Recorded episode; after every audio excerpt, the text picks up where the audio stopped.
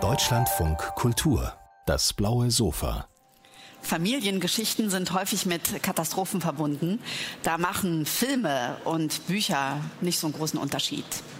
In manchen Familien läuft das eher laut, knallig und eruptiv und in manchen läuft das eher subtil, leise und über viele Generationen hinweg.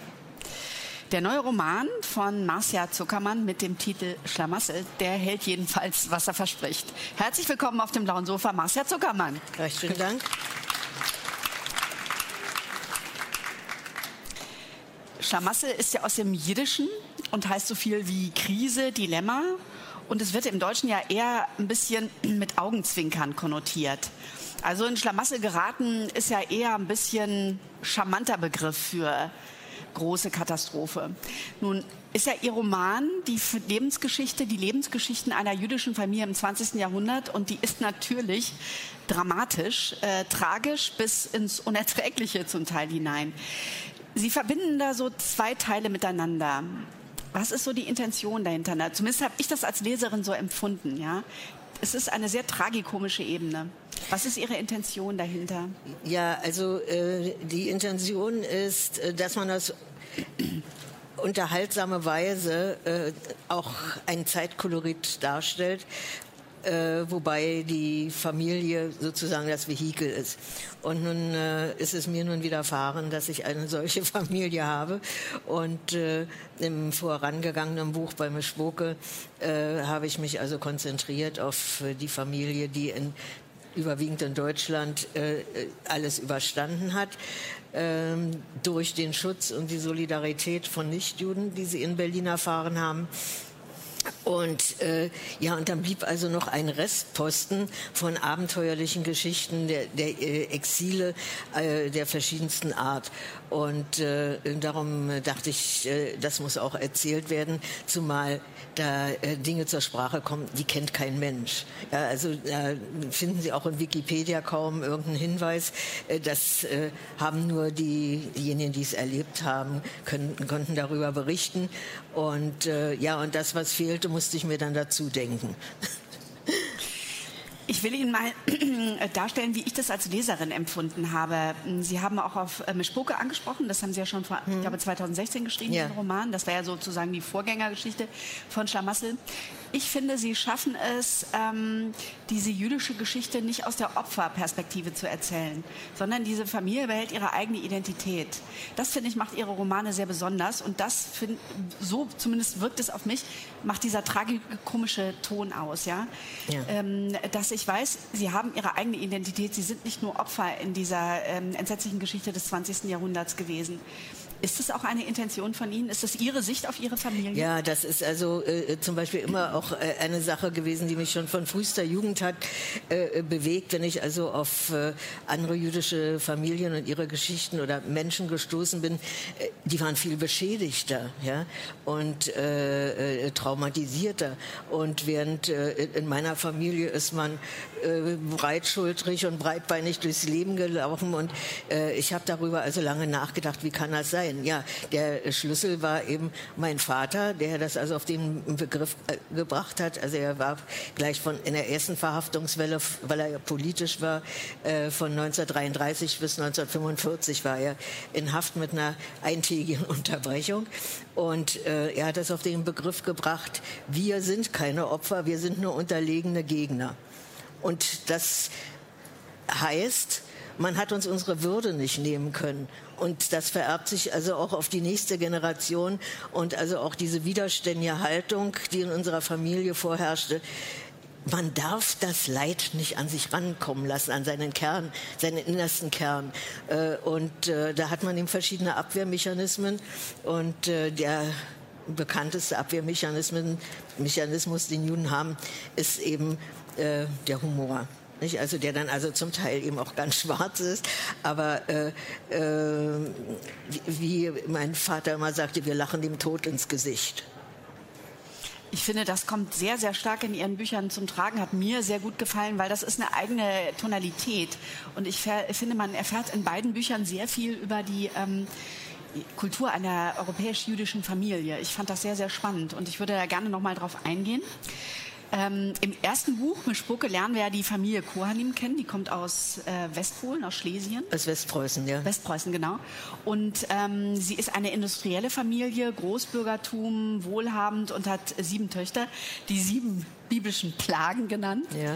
Ähm, das wird ja auch sehr, ähm, sehr skurril, sehr, sehr typen komödiantisch wird das ja sehr dargestellt, diese Typen von Frauen. Und jetzt wird die Familie erweitert. Ähm, und bei Schlamassel. Und es kommen Familienmitglieder dazu, bei denen es doch einen sehr, sehr weiten Verwandtschaftsgrad gibt. Bis hin zu gar nicht verwandt. Und trotzdem empfindet man sich als Familie.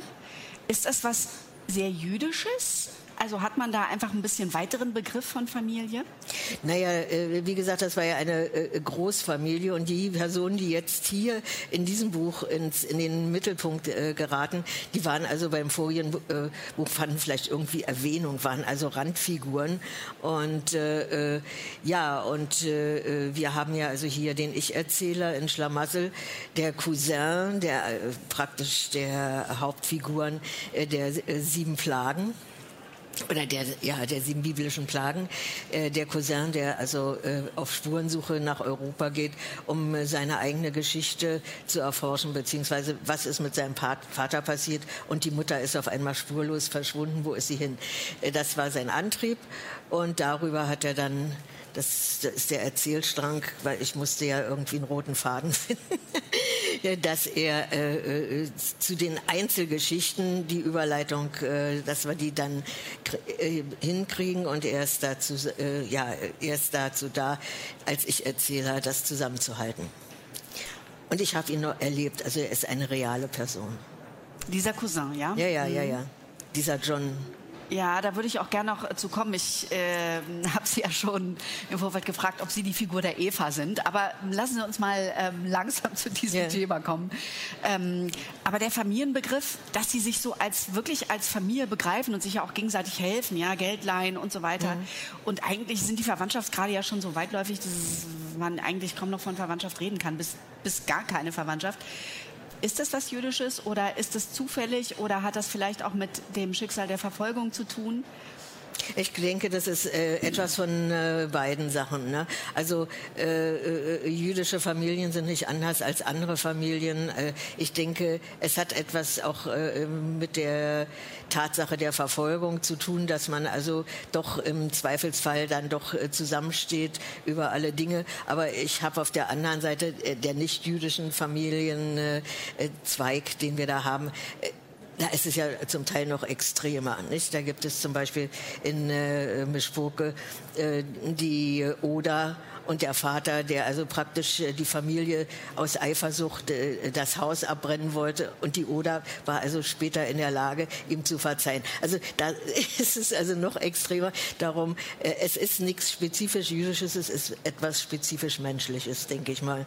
Und ja, manche Menschen haben eher die Fähigkeit zur Solidarität oder zum Mitgefühl oder zum Zusammenhalt als andere. Und ja, und nun sind sie eben von beiden Seiten Zeiten äh, extrem geprägt. Wir lernen in dem Roman natürlich viel Diskriminierung, Verfolgung kennen, überhaupt keine Frage. Aber wir lernen auch in dem Roman, dass jüdische Familien auch nicht gerade zimperlich sind, wenn es darum geht, andere auszugrenzen. Wir haben ähm, die Figur der Else, die einen, ähm, einen wohlhabenden Berliner Kofferfabrikanten heiratet. Einen Nichtjuden. Genau. Und darum wurde sie von ihrer Familie, ihrer sehr strenggläubigen Familie verstoßen. Ein Goy. Ein Goy, ja zwar ein reicher Mann, aber darauf kommt es nicht an. Es, da geht, also es ist nicht ums, ums Geld, sondern ums Prinzip. Und äh, ihr war das klar, dass sie damit alle Brücken hinter sich äh, zur Familie abbricht. Und äh, nichtsdestoweniger ist diese Ehe glücklich äh, verlaufen.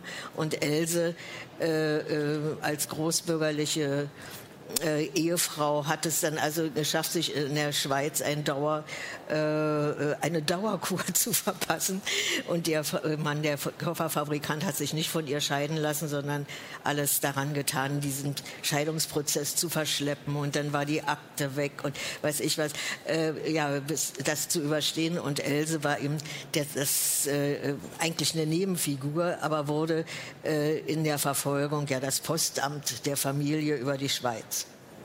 Ja, genau. Aber da sehen wir ja auch ähm, an, an, der Figur der Else, dass äh, die zwar eine gute Partie findet, also jeder andere wäre vielleicht auch ganz froh, einen reichen Fabrikanten zu heiraten, aber er ist eben ein Goy, ein Nichtjude und kommt damit äh, Familie Kohanim nicht in die Tüte sozusagen. So ist es. Hm. Na, vor allen Dingen, äh, äh, dass das heimlich stattfand und vielleicht äh, äh, hätte der äh, Vater, der also auch später hier äh, auftritt in Schlamassel als der Vater des Ich-Erzählers, sie haben ja einen gemeinsamen Vater, ähm, wenn er sich bemüht hätte und vielleicht zum Glauben übergetreten, dann wäre es also noch zu verzeihen. Aber so einfach war das eben bei eher orthodoxen Familien ein No-Go und die Person war dann eine Abtrünnige und wurde behandelt, äh, als ob sie gestorben ist. Und man hat auch Schiefe gesessen, ja, also die Trauerfeierlichkeit. Und danach alles, ob das äh, Bücher, ob das Fotos oder sonst was ist, wird, wird, alles vernichtet, als ob es sie nie gegeben hätte. Hm?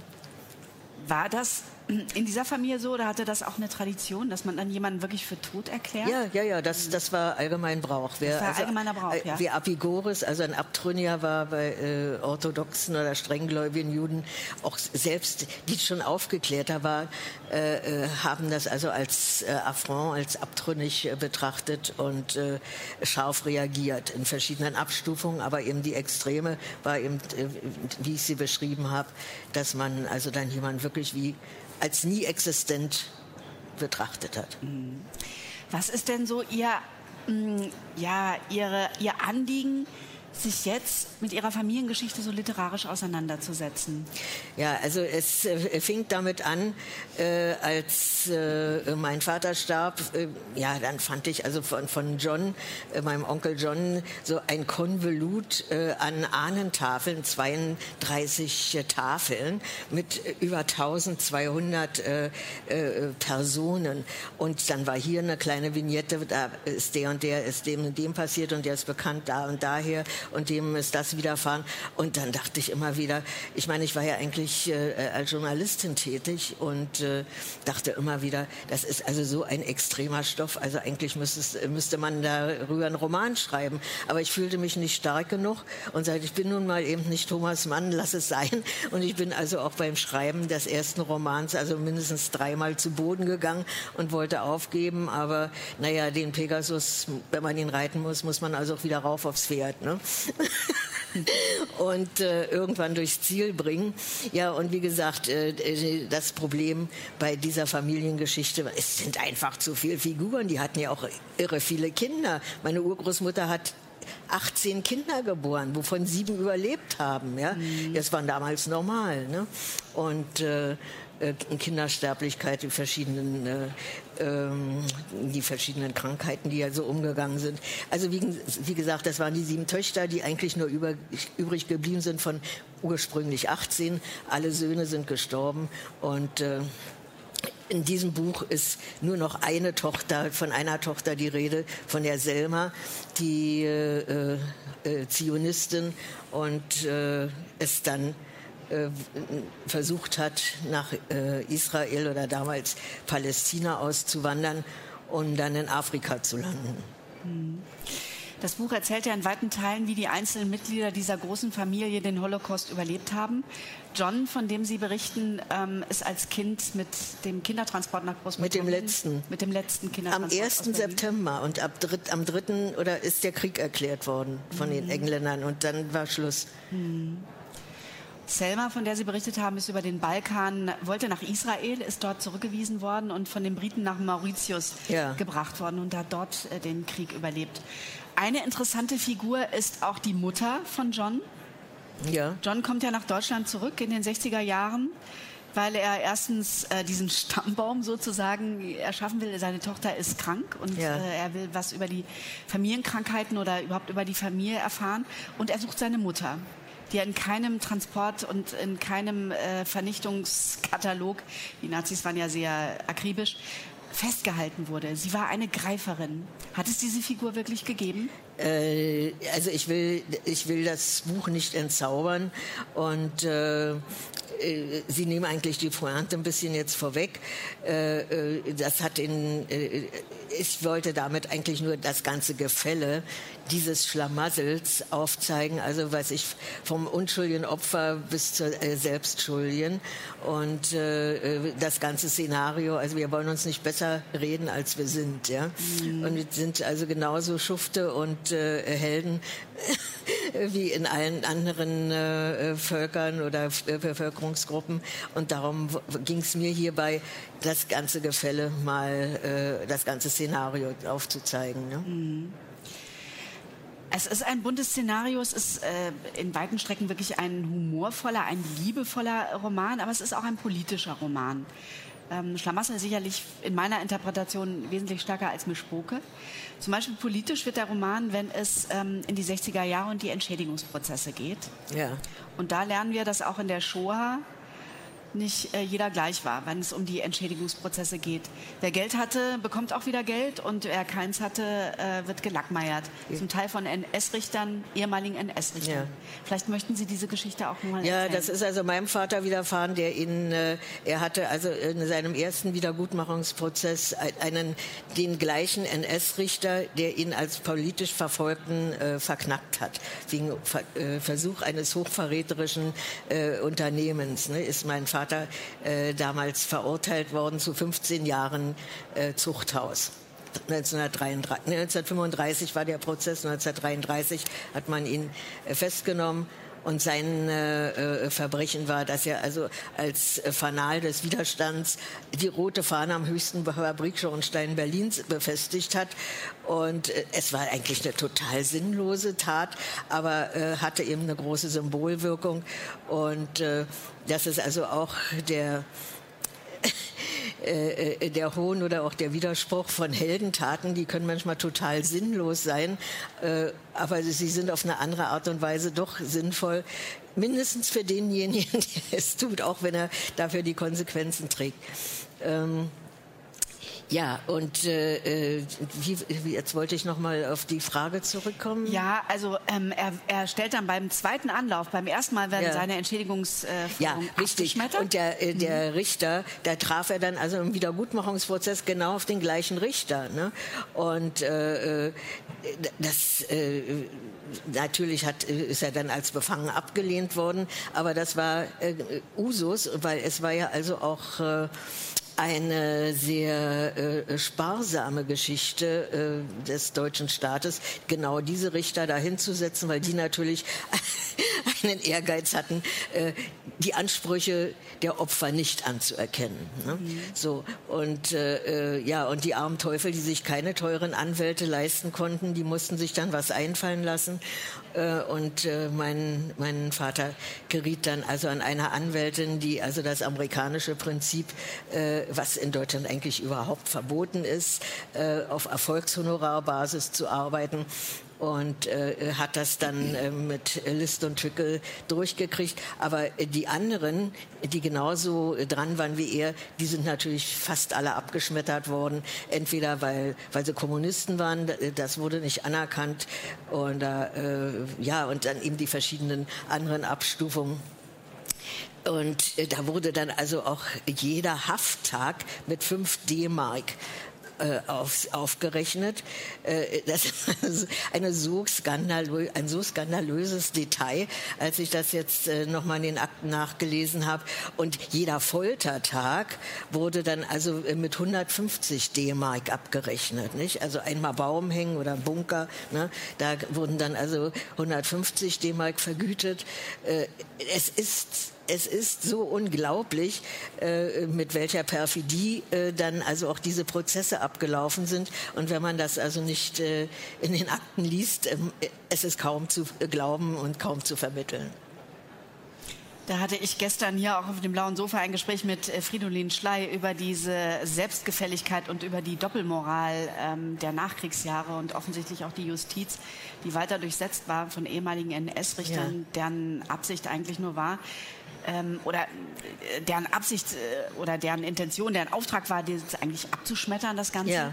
Und ähm, zumindest bei Walter Koanim hat man den Eindruck, sich über ihre Opfer sogar noch lustig zu machen. So ist es. Ja. Und äh, äh das, äh, äh, also eigentlich die, die wahre Niederlage für meinen Vater war eigentlich in der Nachkriegszeit. Erstmal äh, das Scheitern seines Ideals, des Kommunismus, wofür er gelitten und gekämpft hat, dann einzusehen in der DDR. Äh, äh, man ist betrogen worden, die Ideale, für die ihr da äh, gekämpft und für die ihr gelitten habt, die waren vielleicht nur in seiner Imagination, aber haben sich nicht in der Realität gezeigt. Also musste die Familie fliehen und dann äh, sozusagen dann im Westen, im Westberlin zu Kreuze kriechen und äh, äh ja sozusagen abzuschwören und äh, ja und dann eben diese äh, Nachkriegs äh, äh, das Nachkriegsklima.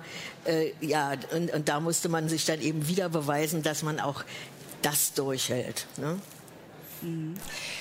Walter Kohanim hat eine sehr streitlustige Tochter, ähm, weil seine Anforderungen, weil seine Forderungen vor Gericht als ähm, NS-Opfer abgeschmettert werden, geht sie auf die Barrikaden und lernt die Grenzen der Meinungsfreiheit der jungen Bundesrepublik kennen. Ja.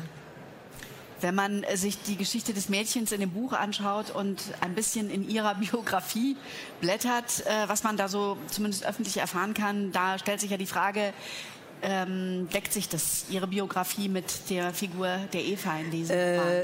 In etwa, in etwa. Natürlich äh, ist es genauso wie mit den anderen Romanfiguren. Das kann man nicht eins zu eins und auch die äh, äh, der Charakter in diesem Buch, der meiner Person nachempfunden ist, da muss ich natürlich auch eine literarische Figur draus machen. Also äh, ja, und man bestiehlt dann eben seinen eigenen Lebenslauf und äh, der gibt ja nur eine ganze Menge her. Ne? Also, ne? Sie sind dann schon in jungen Jahren aus Westberlin in die USA gegangen? Ja. Mhm. Also erst nach England bei meinem äh, Onkel John, der als äh, äh der in, nach England fliehen konnte noch und dann in der britischen Armee Dienst tat und äh, ja, er genauso wie äh, seinen, sein Cousin John äh, die verschiedenen Stufen der Diskriminierung auch im Ausland, also in England beziehungsweise in Amerika kennenlernt, die ich also auch akribisch hier dann darlege. Äh, äh, also Diskriminierung, Rassismus äh, auch damals oder Anti, äh, äh Antisemitismus war nun nicht unbedingt nur eine allein eine deutsche Krankheit. Es mag jetzt vielleicht äh, klingen, von wegen es wird jetzt also irgendwie schön geredet. Nein, nein, im Gegenteil, nicht schön geredet, sondern ich äh, weise also darauf hin, dass es also äh, ein europäisches oder auch ein äh, ja, nordamerikanisches Problem sogar noch heute ist. Was steht in den Startlöchern? Wird es eine Fortsetzung des Familienromans ja, geben? Ich, äh, ich überlege, aber ich habe noch nicht. So, aber eigentlich will man ja auch mal was anderes schreiben. Ja? Ich will doch mal endlich aus dem Krieg kommen, um es mal äh, äh, plakativ zu nennen. Äh, möglicherweise schreibe ich noch einen, äh, schreibe ich noch einen dritten Teil äh, dann äh, über Evas, äh, die Generation von Eva und ihrer Cousine, ihrer italienischen Cousine, die nun an einem äh, äh, sizilianischen Clan dann äh, gefangen äh, war. Und äh, äh, ja, eigentlich wäre das eine schöne Geschichte, dass an diesen zwei sehr widersprüchlichen oder gegensätzlichen Personen, also meine Cousine, die hier Franzine heißt, äh, und äh, meine Vita vielleicht aufzuknüpfen, aber äh, oder äh, fortzuspinnen. Aber ich bin mir noch nicht sicher. Wir sind gespannt. Marcia Zuckermann, danke ja, für das Darf ich noch eine, ja, eine kurze mhm. äh, äh, Bemerkung machen äh, zu der äh, Boykott-Geschichte hier mit der ähm, Jasmina Kunke? Äh, ich finde, es ist der falsche Weg, den sie einschlägt. Wenn man sich jetzt zurückzieht, überlässt man den Gegnern das Terrain. Das kann ich überhaupt nicht verstehen, gerade mit dem, vor dem Hintergrund meiner Familie. Man bleibt standhaft und äh, weist den äh, Gegner die Stirn. Und äh, wenn man äh, es äh, schön, es gibt also Temperamentsunterschiede. Der eine äh, flieht bei Gefahr, der andere bleibt standhaft, der wieder ein anderer greift an. Ich verweise darauf, als Angehörige des Volkes des Buches, das Wort ist unsere schärfste Waffe. Und das ist nicht nur ein Spruch. Wir haben vor 30 Jahren festgestellt, ein unbedachter Satz bringt ein ganzes Imperium zum Einsturz. Also her mit euren Büchern, verkriecht euch nicht. Es gibt noch andere, die auch noch für euch da sind und bei euch beistehen können. Her mit euren Büchern und die Messe ist genau der Platz, wo man mit der Waffe Wort handeln kann. Schönen Dank. Schönen Dank nochmal für dieses Schlusswort und Ihr Plädoyer. Danke für das Gespräch. Danke für das tolle Buch Schlamassel. Danke. Marcia Zuckermann.